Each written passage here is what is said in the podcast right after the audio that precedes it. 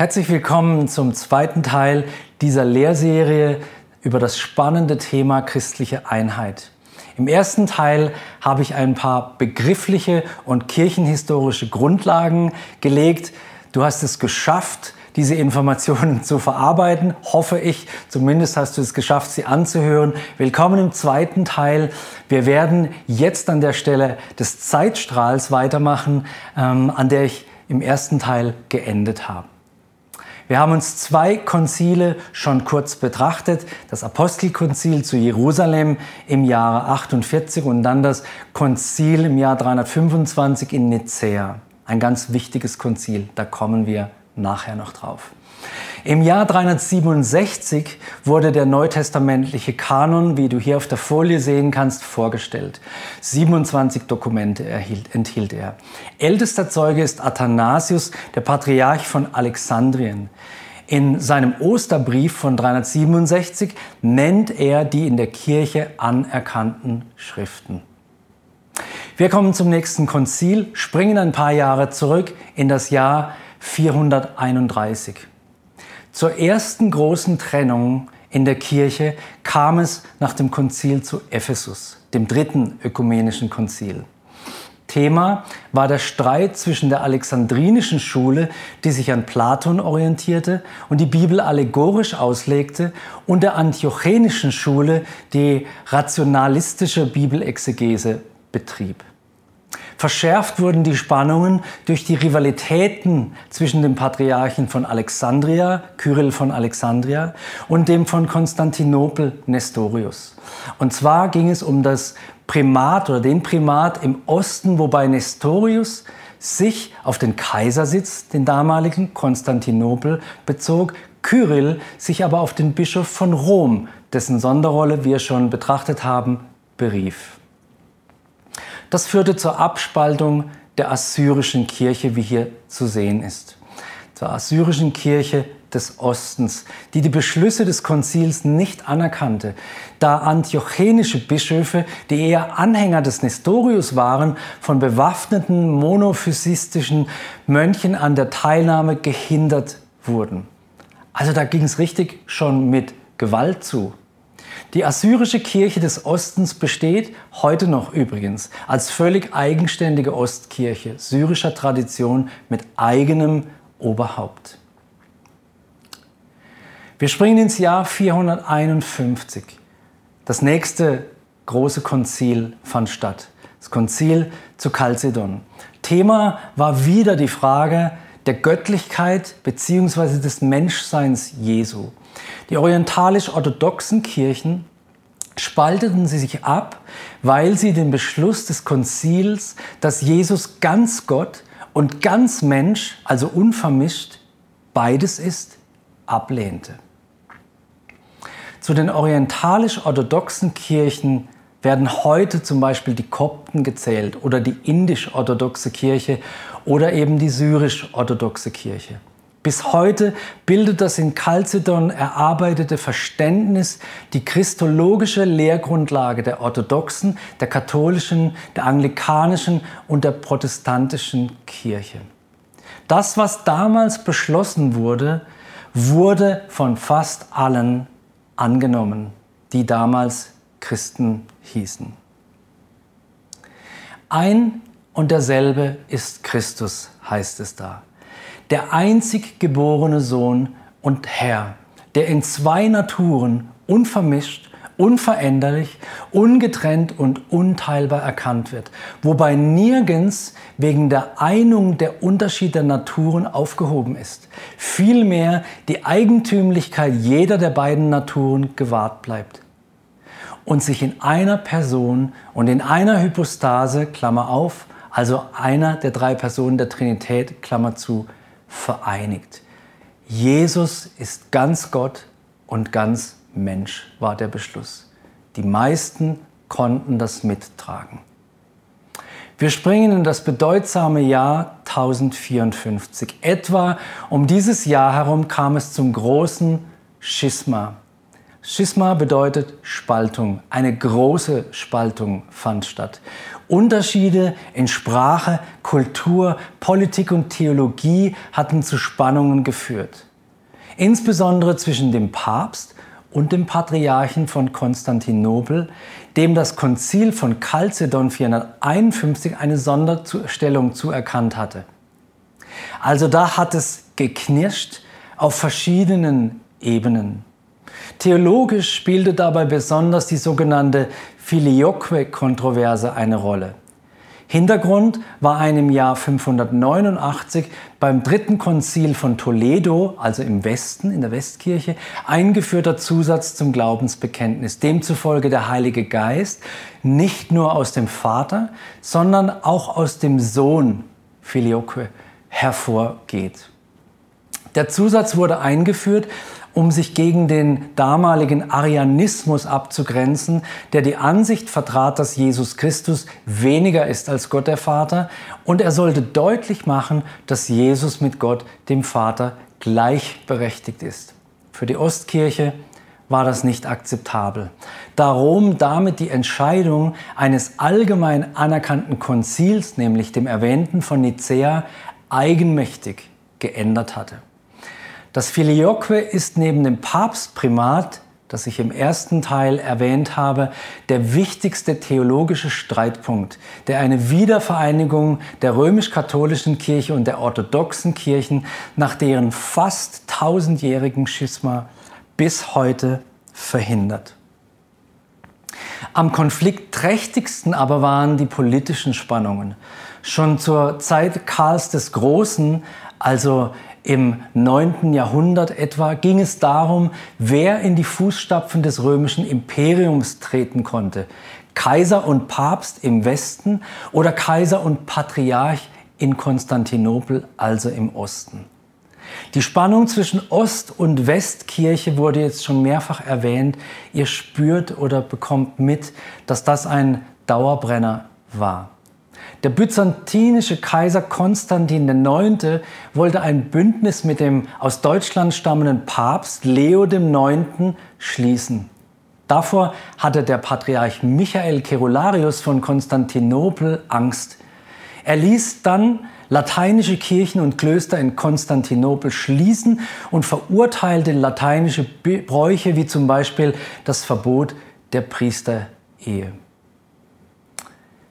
1052 veranlasste er die Abfassung einer gegen Rom gerichteten Schrift, die den Filioque-Streit wieder aufgriff. Papst Leo IX. beauftragte einen Kardinalbischof mit der Antwort auf diese Schrift. Der Kardinal erwies sich aber als grob und unerbittlich. Er sprach dem Patriarchen das Recht ab, sich als ökumenischer Patriarch zu bezeichnen, bestritt die Gültigkeit seiner Weihe und hielt ihm 90 Irrlehren vor.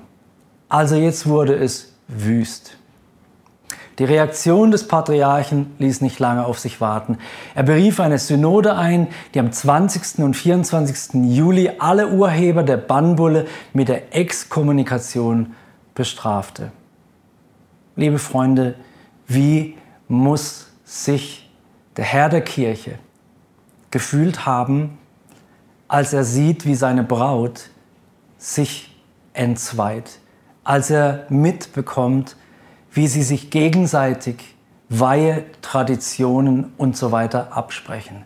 Ich glaube, das muss sehr schmerzhaft gewesen sein und ist es wahrscheinlich bis heute noch. Seit dem 16. Juli 1054 gelten Papst und Patriarch, westlich-lateinische und östliche Kirche als getrennt. Wir springen ins 11. Jahrhundert, beziehungsweise da befinden wir uns ja schon. Im 11. Jahrhundert gab es den Anschluss von Kirchen an den Ostritus der katholischen Kirche. Also da gab es auch wieder Rückströmungen sozusagen, ähm, die sich wieder neu dem Bischof von Rom unterstellen wollten. Dann machen wir einen großen Sprung ins Jahr 1517. Ihr wisst, was damit verbunden ist die Reformation, die Entstehung der protestantischen Denominationen in Folge der Reformation.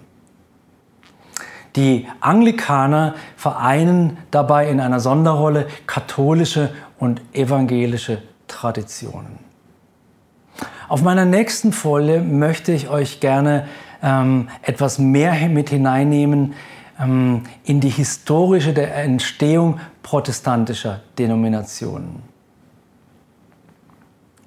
Die Lutheraner, wie ihr hier sehen könnt, sind 1517 mit der Reformation entstanden.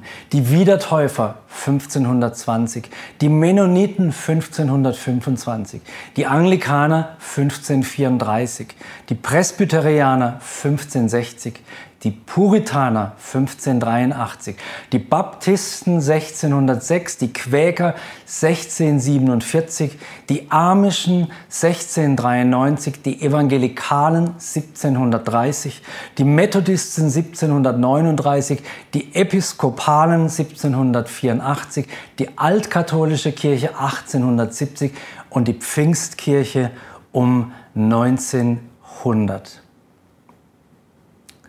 Ich möchte ähm, eine Definition für das Wort Denomination oder Ritus ähm, an dieser Stelle platzieren.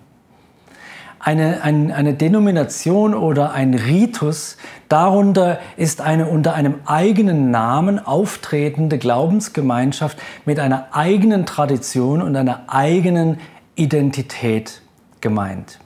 Man kann natürlich auch anders werten. Ich habe jetzt diese ähm, Wertung oder diese Beschreibung, diese Kategorisierung gewählt, um euch ein paar Zahlen an die Hand zu geben.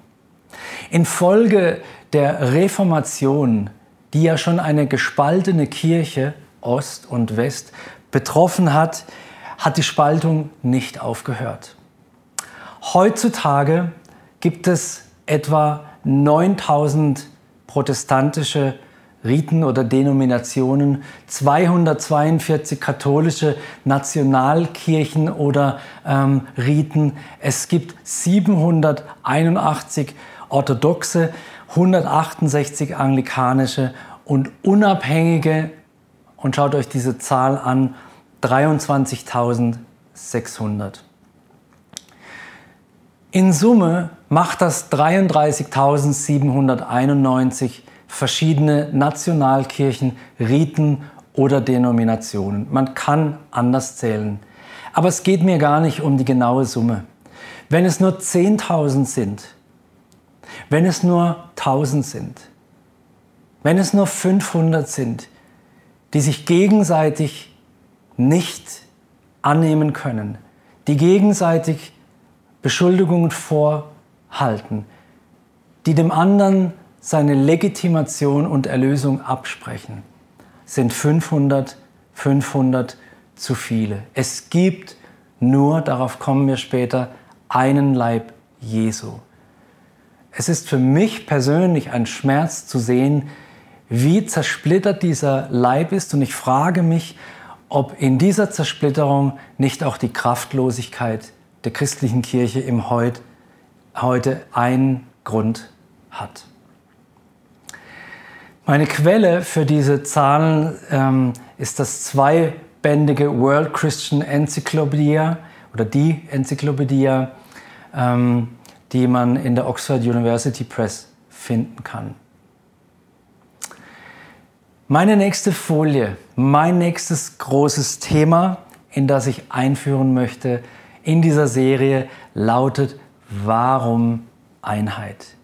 Wir haben gesehen, es ging doch jetzt 2000 Jahre lang relativ schief mit der Einheit.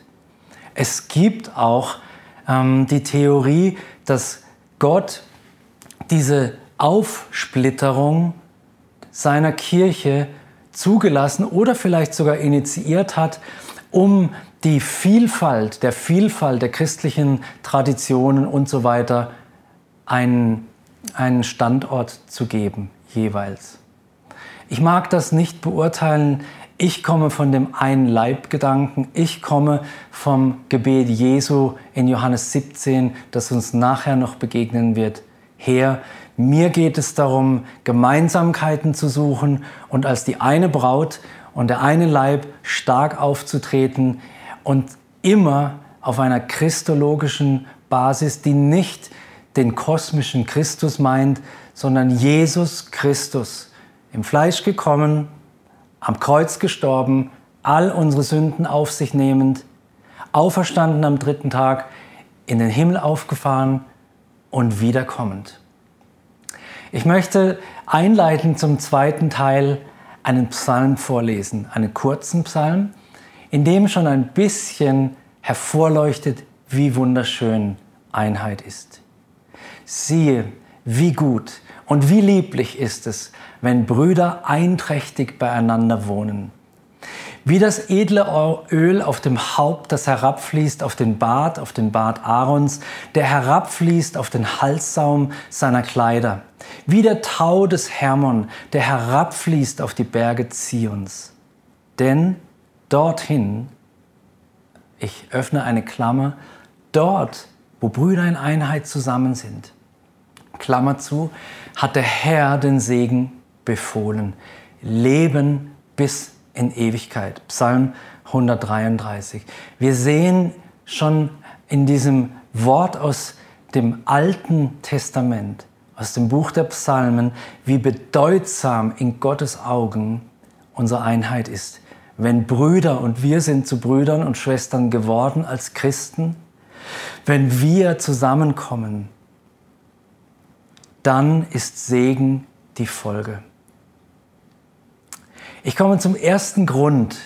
Ich habe nur ein paar Gründe aufgeführt in dieser Lehre, aber ich möchte den ersten nennen. Der erste Grund für Einheit ist für mich Einheit oder heißt für mich Einheit um der Menschen willen. Was meine ich damit? Ich weiß nicht, wie viele Kassetten ihr noch zu Hause habt, Tonkassetten. Als ich ein junger Christ war, 1986, habe ich ähm, eine Predigtkassette von Walter Heidenreich ähm, geschenkt bekommen und habe dort eine Predigt drauf gefunden, in der äh, Heidenreich erzählt von einem Straßengottesdienst und mit welcher Lust an der Sache und am Weitergeben des christlichen Zeugnisses sein Team mit Lobpreisband und kleiner Bühne ähm, in die Stadt gegangen ist, aufgebaut hat, gesungen hat und dann hat, kam die Predigt, die evangelistische Predigt wahrscheinlich.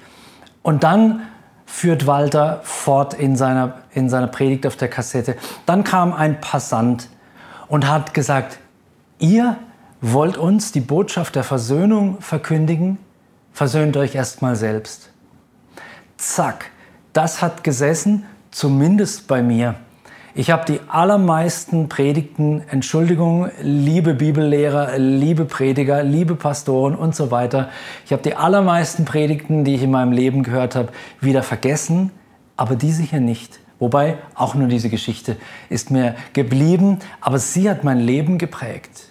Wie können wir die Botschaft der Versöhnung verkündigen auf den Straßen, ohne selbst versöhnt miteinander zu sein?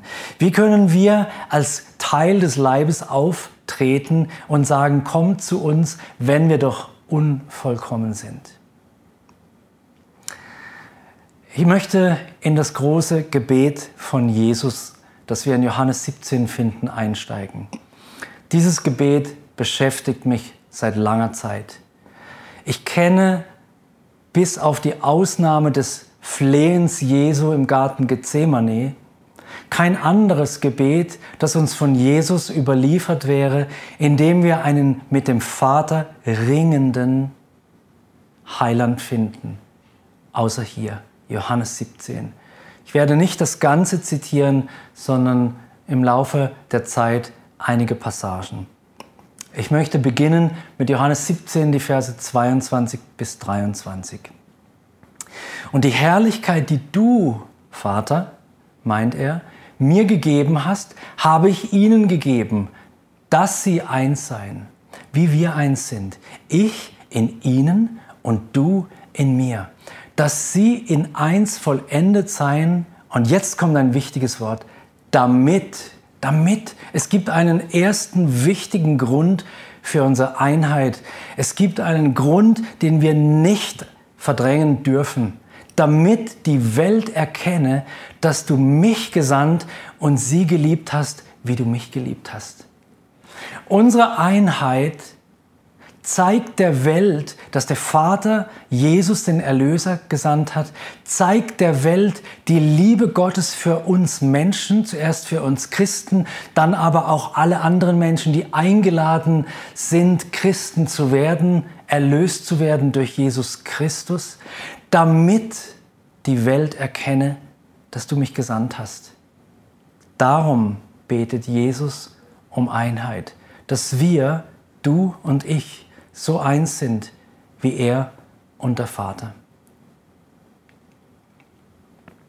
Ich komme zum zweiten Punkt des Warum Einheit? Einheit, weil wir Christi Braut sind. Ich habe es schon erwähnt.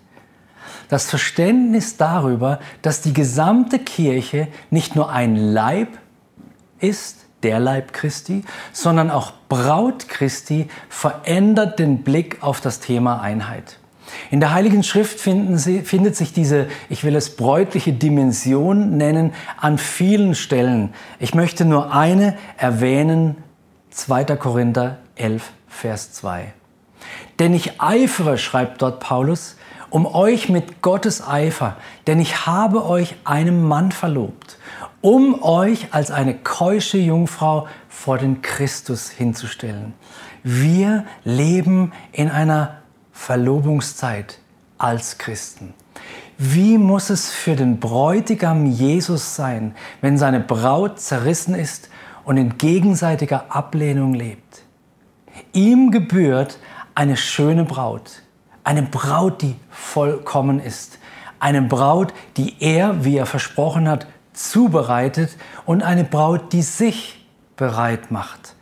Und zwar nicht die Braut der einen Denomination, sondern die weltweite Braut Christi. Danach streben wir, wenn wir nach Einheit streben. Wir streben um Einheit nicht, weil wir nett sein wollen zueinander. Wir streben nach Einheit um der Menschen und um der Erkenntnis Gottes willen. Wir streben aber auch nach Einheit, weil wir glauben und wissen aus der Heiligen Schrift, dass Jesus ein Bräutigam ist der eine Braut verdient, die ganz ist. Mein dritter und letzter Punkt, auch dieses Teils der Serie, Einheit, weil Gott eins ist. Wie meine ich das? In Johannes 10, Vers 30 sagt Jesus, ich und der Vater sind eins. Und in Römer 8, Vers 29, eine der herausforderndsten Bibelstellen, die ich kenne und die ich sehr liebe, heißt es, denn die er, also Gott, vorher erkannt hat, die hat er auch vorherbestimmt, dem Bild seines Sohnes gleichförmig zu sein, damit er, Jesus, der Erstgeborene ist unter vielen Brüdern. Also nehmen wir diese beiden Bibelstellen zusammen, die ich zitiert habe, heißt es, der Vater und der Sohn sind eins. Wir sollen dem Bild seines Sohnes als Christen gleichförmig gemacht werden, damit Jesus nicht der einzige Sohn ist, sondern wir seine Brüder und Schwestern werden und wir so leben, das ist meine Interpretation, so leben, wie Jesus lebt nämlich in der unbedingten Nähe des Vaters. Eins mit Gott sein. Und aus diesem Eins mit Gott sein können wir auch lernen, dass wir eins untereinander sein können. In Johannes 17, Vers 11 betet Jesus, Heiliger Vater, bewahre sie in deinem Namen, den du mir gegeben hast, dass sie eins seien wie wir. Wir sollen untereinander eins sein, wie der Vater und der Sohn. Das Bild der Einheit zwischen Jesus und dem Vater ist ein Bild darauf, wie wir als Kirche Jesu Christi eins sein sollten. Wir sollten als Brüder und Schwestern von Jesus ganz nah beim Vater leben, um diese Einheit zu erleben und sie uns als Beispiel und Motivation und Kraftquelle für unsere Einheit untereinander nehmen. Gott ist perfekt und du bist es nicht. Ich übrigens erst recht nicht. Und dennoch sucht Gott die Einheit mit uns, sucht er die Intimität mit uns. Ich möchte uns herausfordern, wie Gott zu handeln und zu denken. Ja, die anderen sind nicht perfekt, aber es sind meine Brüder und meine Schwestern.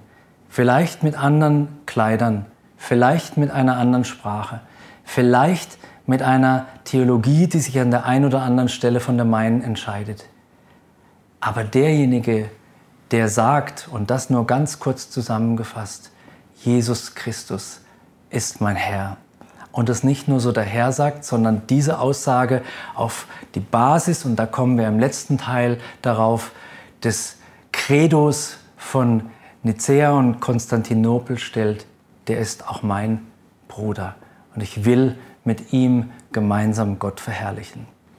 Vater, danke für dieses Thema der Einheit.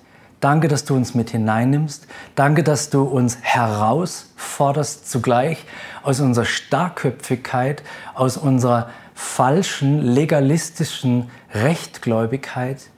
Und ich lade dich wieder ein, Heiliger Geist, zeige uns, zeige dem Menschen, der jetzt vor dem Bildschirm sitzt, die Schönheit einer Braut, die Schönheit einer Kirche, die eins ist. Amen.